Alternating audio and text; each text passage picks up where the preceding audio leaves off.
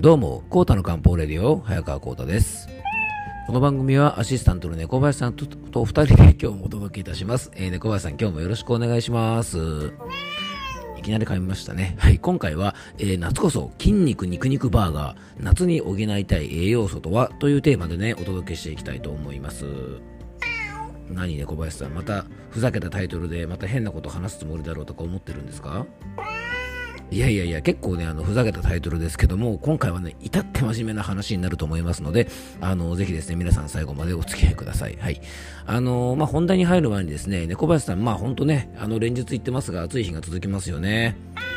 で、昨日の夜はですね、やっぱりあまりにも暑いので、えーちょっとね、外でご飯をね、あの、食べたんですが、まあ、決死の覚悟でですね、あの、インドカレーを食べてきたんですよね。あ、昨日じゃないか。えっ、と、一昨日の夜ですね。はい。昨日の夜はね、あの、オンラインセミナーでしたからね、インドカレー食ってる場合じゃなかったですね。はい。えー、一昨日の夜なんですがね。で、まあ、なんとなくですね、あの流れでインドカレーを食べることになったんですが、ちょうどね、車の中にね、あの、タオルが、あの、あったんでね、もうあの、燃える闘魂、アントニオ猪木のようにですね、あの、首からタオルをかけてね、来いこの野郎って感じでね、あの、インドカレーをね、猫林さん、迎え撃ってあげましたよ。うん。でね、まあおかげさまでですね、あのーまあ、インドカレーをね、しっかりやっつけて、いい汗をがっつりかいてね、まあ、かなり体がすっきりしたんですが、ちょっとですね、大好きな段取りチキンを食べ過ぎてしまったんですよね。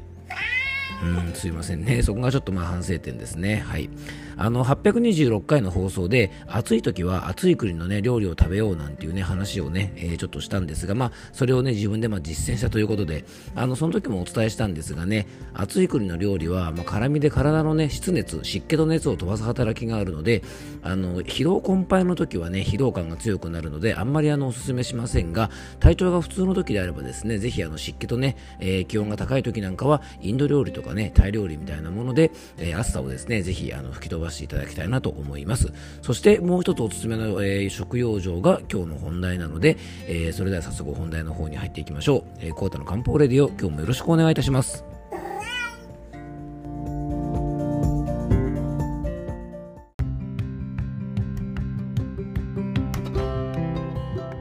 はい、ということでね、今日の本題に入っていきましょう。えー今日はですね、まあ、テーマがね、筋肉肉肉バーガーということでね、ちょっとあのーテンションが上がりそうなテーマなんで、ちょっと僕もね、喋り方がちょっと食い気味になってるかもしれませんね。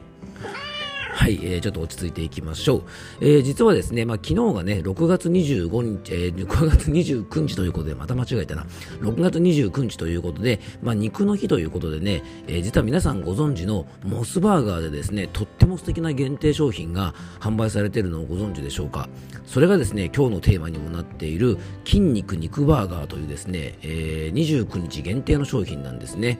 えーこれはですね、新日本プロレスの、まあ、人気選手、まあ、岡田和親選手が、まあ、イメージキャラクターとですね、監修を務めている、えー商品で、まあ、いわゆる肉の日にちなんでですね、筋肉の栄養になるようなタンパク質がですね、がっつり取れる一品となっていて、えー大豆ミートとですね、チキンで構成されていて、ネーミングを聞くとですね、筋肉肉バーガーなんて言われるとですね、あのなんかね、こう油こってりで、なんかコテコテのマシマシのイメージを持たれかねませんが、実はですね、あの、これ食べた女女性の方からもね、すごく食べやすくて、あの、ペロッと食べちゃったなんて話も聞いたのでね、あのぜひですね、女性の方なんかにもね、まあ、今月は29日終わっちゃったので、ぜひですね、来月の29日には、このね、筋肉肉バーガー、ぜひ試してみていただきたいんですが、実はですね、このね、筋肉肉バーガーをネタにしたのにはちょっと理由があるんですね。え実はですね、夏の食用場は、先ほど冒頭のね、あのオープニングトークでお話ししたように、辛いものなんかもおすすめなんですが、このね、筋肉肉バーガーに含まれているタンパク質がね、すごく大事なんですね。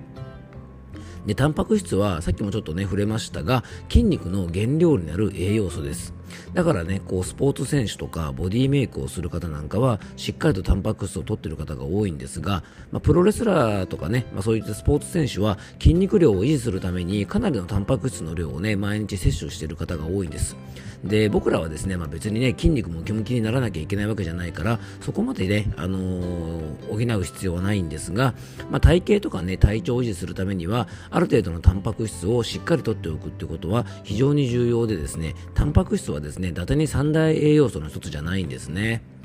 でね、タンパク質をしっかりとですね、あの、補って筋肉量を維持することがですね、実は夏の健康に結びつく理由、その一つ目はですね、実は体内の水分量を維持することが、えー、筋肉量とですね、非常に大きなつながりがあります。で筋肉量と体に蓄えることができる水分量に関係があるということは皆さんご存知でしょうか？えー、筋肉はですね体の中で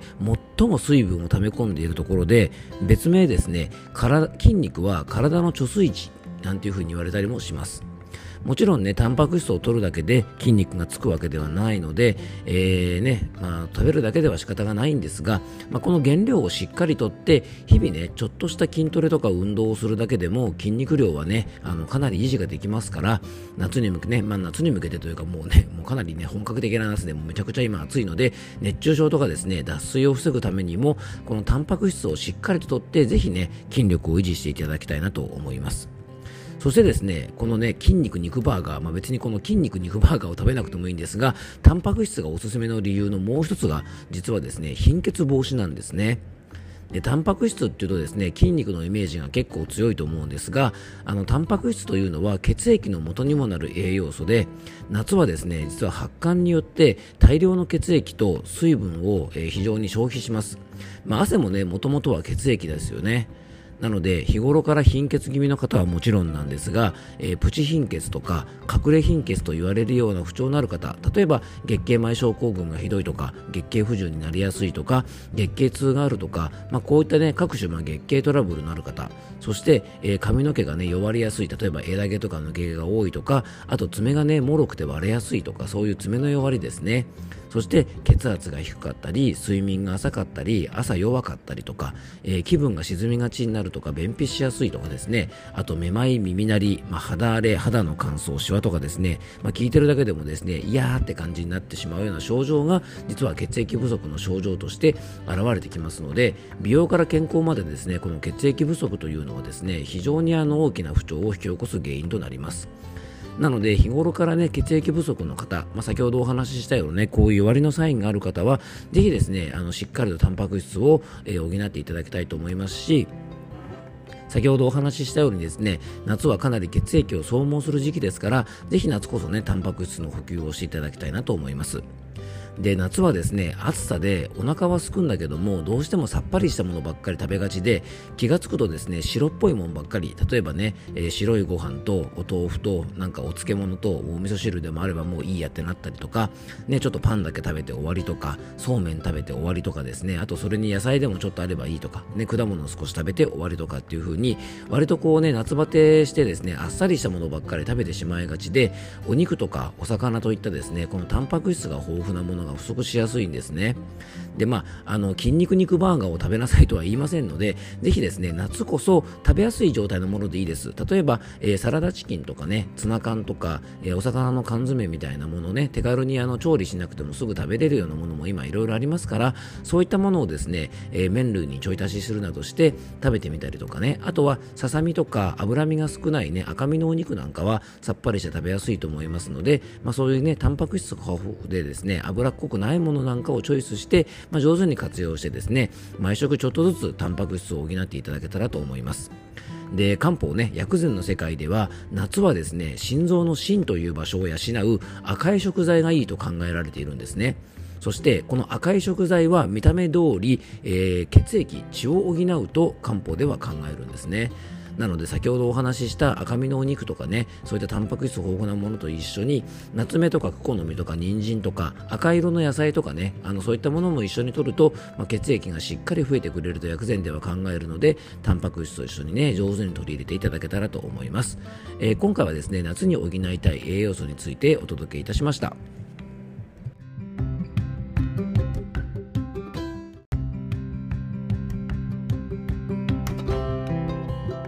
はい、ということでね、今回は、えー、夏に補いたい栄養素についてお届けしました。えー、今回もそろそろクロージングのお時間です。えー、猫林さん、今回はですね、まあ、筋肉肉バーガーをね、えー、ちょっと例えに使って、まあ、タンパク質をね、夏ことしっかりとっておきましょうっていう話をしましたが、どうだったでしょうかね？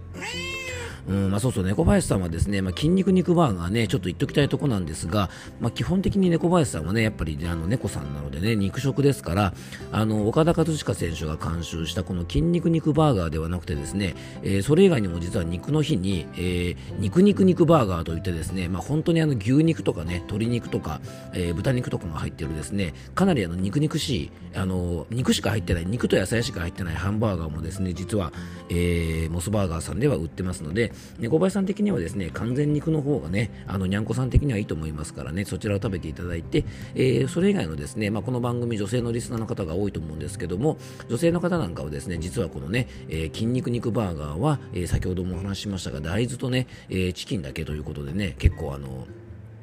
ヘルシーに出来上がってるみたいなので、えー、もしよかったらですね、食べてみていただけたらと思います。実は僕もね、まだ食べたことがないのでね、あの、今度ぜひ一回トライしてみたいなと思ってますので、えー、この番組でもね、またちょっと食レポなんかができたらと思っております。えー、最後に僕からご案内です。この番組ではあなたからのメッセージや番組テーマのリクエストなどをお待ちしております。メッセージやご質問は番組詳細の方に専用フォームのリンクを貼り付けておきますので、そちらからよろしくお願いいたします。そしてね、僕との漢方相談ご希望の方は、僕のお店のホームページのお問い合わせフォームなどからお気軽にご連絡ください。遠方の方もね、オンラインでのご相談も可能となっておりますので、えー、詳しくはお店のホームページをご覧ください。えー、そしてですね、えー、7月もね、オンラインセミナーの方を開催する予定となっております。えー、7月はですね、27日水曜日の夜8時から、えー、7月はですね、最近なんかイライラしたりくよくよするということで、えー、漢方的ストレス対策ということでね、まあ、夏でね、こう暑くて、まあ、暑さでイライラするなんて方も結構多いと思いますから、漢方的なストレス対策についてね、お話をしたいと思っております。えー、こちらの番組詳細にね、専用ホームページ等のリンクを貼り付けておきますので、えー、詳細はそちらの方を覗いてみてください。